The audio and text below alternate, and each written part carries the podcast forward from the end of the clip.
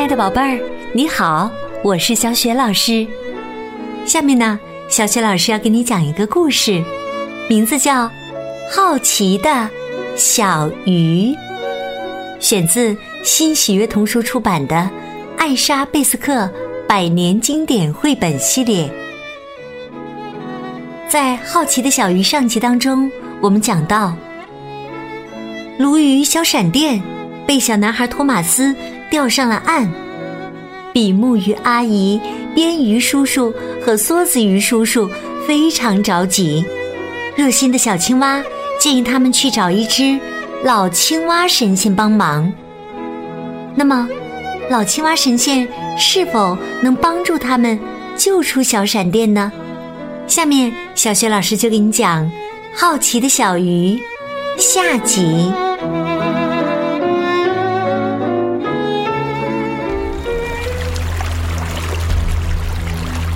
鱼儿们立刻朝那个狭窄的浅水湾游去。那里的水既温吞又浑浊，还有一股霉味儿，大家都快透不过气来了。尽管如此，他们还是在那里一直等，直到青蛙老神仙回来。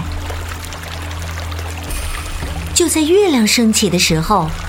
水扑通扑通响了起来，老青蛙神仙终于现身了。它比其他青蛙的个头大得多，而且很老很老，浑身的皮都皱巴巴的。尽管如此，它看起来还是很高贵。比目鱼阿姨对着它深深的行了个礼。向他诉说了小闪电的遭遇和他们的请求。一开始，老青蛙神仙对鱼儿们说的话一言不发。突然，他哼了一声，那声音就像从坏掉的话筒里发出来那样。嗯，我这辈子。听过很多愚蠢的愿望，但 从来没听过像你们这样愚蠢至极的想法。鱼儿居然想到陆地上去？好吧，作为对你们的惩罚，这个愿望会实现的。来来来。好记一点儿，我来给你们施魔法。老青蛙神仙用两条后腿站起来，挺直身子，抬起那双皱巴巴的手，低声嘟囔着：“扑噜扑噜，啪啦啪啦，气泡飞变。”说完，他朝鱼儿们吐出一长串气泡。现在你们走吧，记得在黎明时要靠近湖岸游。他说：“圆圆的红太阳从海平面升起的时候。”魔法就生效了，你们便可以游到岸上了。在你们再次把头埋进水里之前，魔法是不会消失的。好了好了，走吧，我现在呀要去再游一会儿。鱼儿们给老青蛙神仙深深的鞠了个躬，礼貌的摇摆着尾鳍表示感谢。随后，他们向栈桥旁的浅滩游去，在那里等待太阳升起。年轻的青蛙坐在那里等他们，准备告诉他们托马斯的家住在哪里。当看到三条鱼长出细长的腿，摇摇晃晃的在沙滩上行走时，他笑得都快背过气去了。啊哈哈哈哈哈哎呀！托马斯正睡得香甜，突然门啪的响了一声，把他吓醒了。他坐起身来。吃惊的盯着向他走过来的三条鱼。梭子鱼叔叔说：“快把闪电放了，不然我就把你咬成两段。”托马斯吓得缩回被窝里，用被子把眼睛蒙上。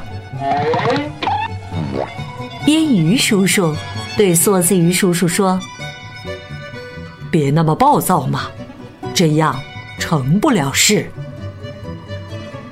比目鱼阿姨哭着央求道：“亲爱的，善良的人类大青蛙呀，赶快把可怜的小鲈鱼从他的监狱里放了吧！”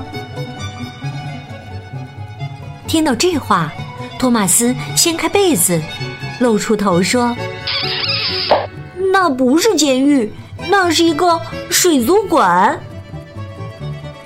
比目鱼阿姨哭道：“可是他想回家呀，他在这里会死的。”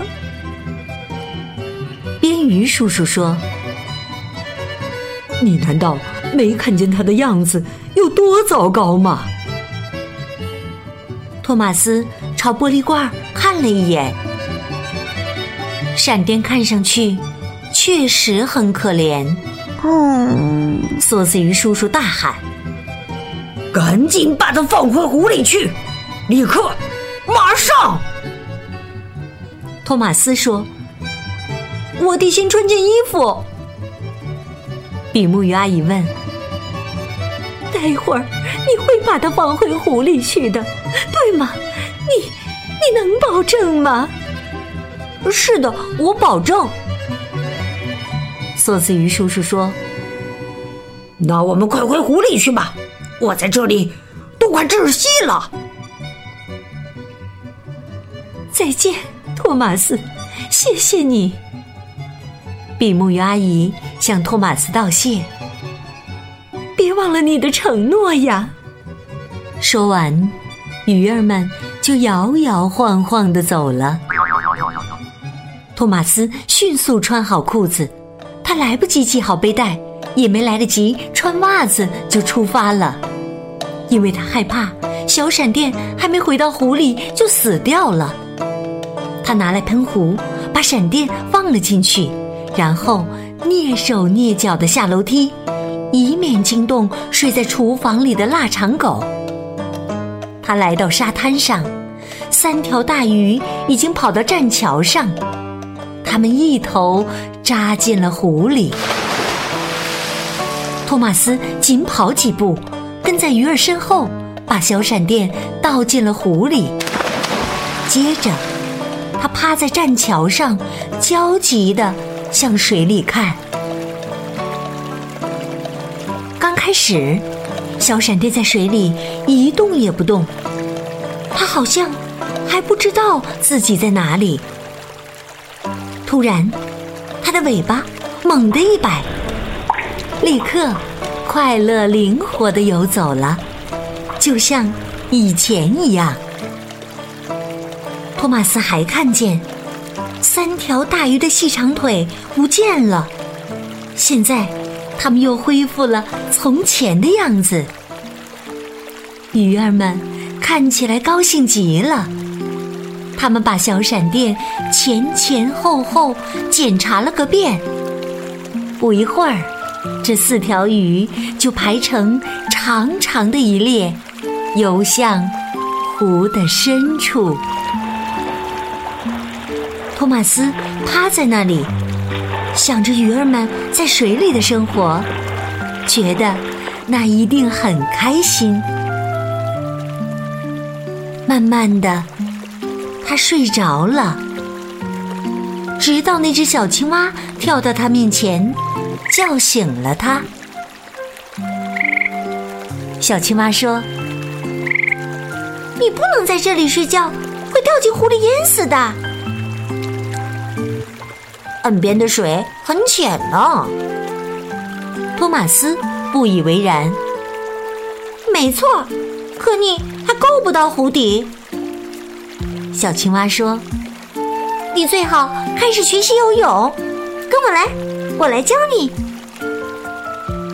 说着，小青蛙便热心的教起托马斯怎样游泳。托马斯认真的练呐练呐，突然他就学会游泳了。小青蛙说：“看呐，你学会了，姿势也很漂亮呢。只要把嘴闭紧就行了，耳朵进水也不要怕。真可惜，你的脚趾上没有蹼。”这时，姐姐赛斯汀带着腊肠狗来找托马斯回去吃早饭了。看到托马斯会游泳了。他吓了一大跳，他说：“哎呀，天哪！妈妈知道的话，会有多高兴啊！她再也不用担心你到湖边玩了。”这时，腊肠狗着急起来，它叫道：“它在游蛙泳，我要教它狗刨式。”说着，它便扑通一声跳进水里。蛙泳和狗刨一样好。托马斯笑着说：“等着瞧吧，我很快就能学会鱼式游泳了，那才是最漂亮的姿势。”小闪电告诉大鱼们：“托马斯学会游泳了。”大鱼们说：“那个托马斯啊，还不算太笨。”鱼儿们说：“他想像我们一样在水里游泳，这是很明智的。”唉，可怜的人类大青蛙呀，不得不用两条腿在干燥的陆地上行走。他们不能像我们这样穿梭在清澈新鲜的水中。要知道，这是多么惬意呀！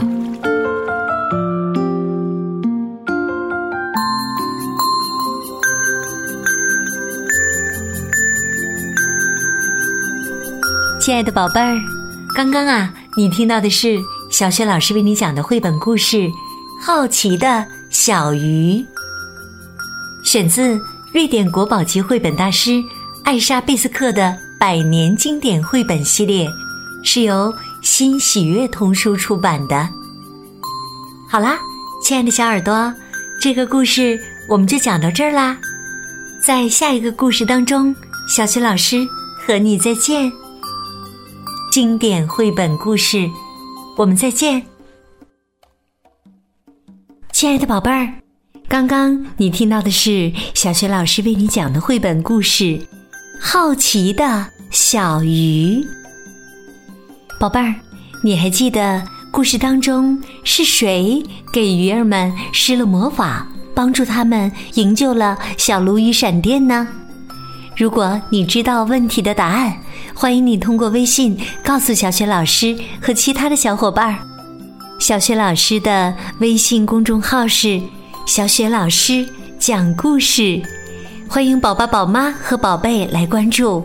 微信平台上不仅有小雪老师每天更新的绘本故事和之前讲过的一千五百多个故事。还有小学语文课文的朗读和小学老师的原创教育文章。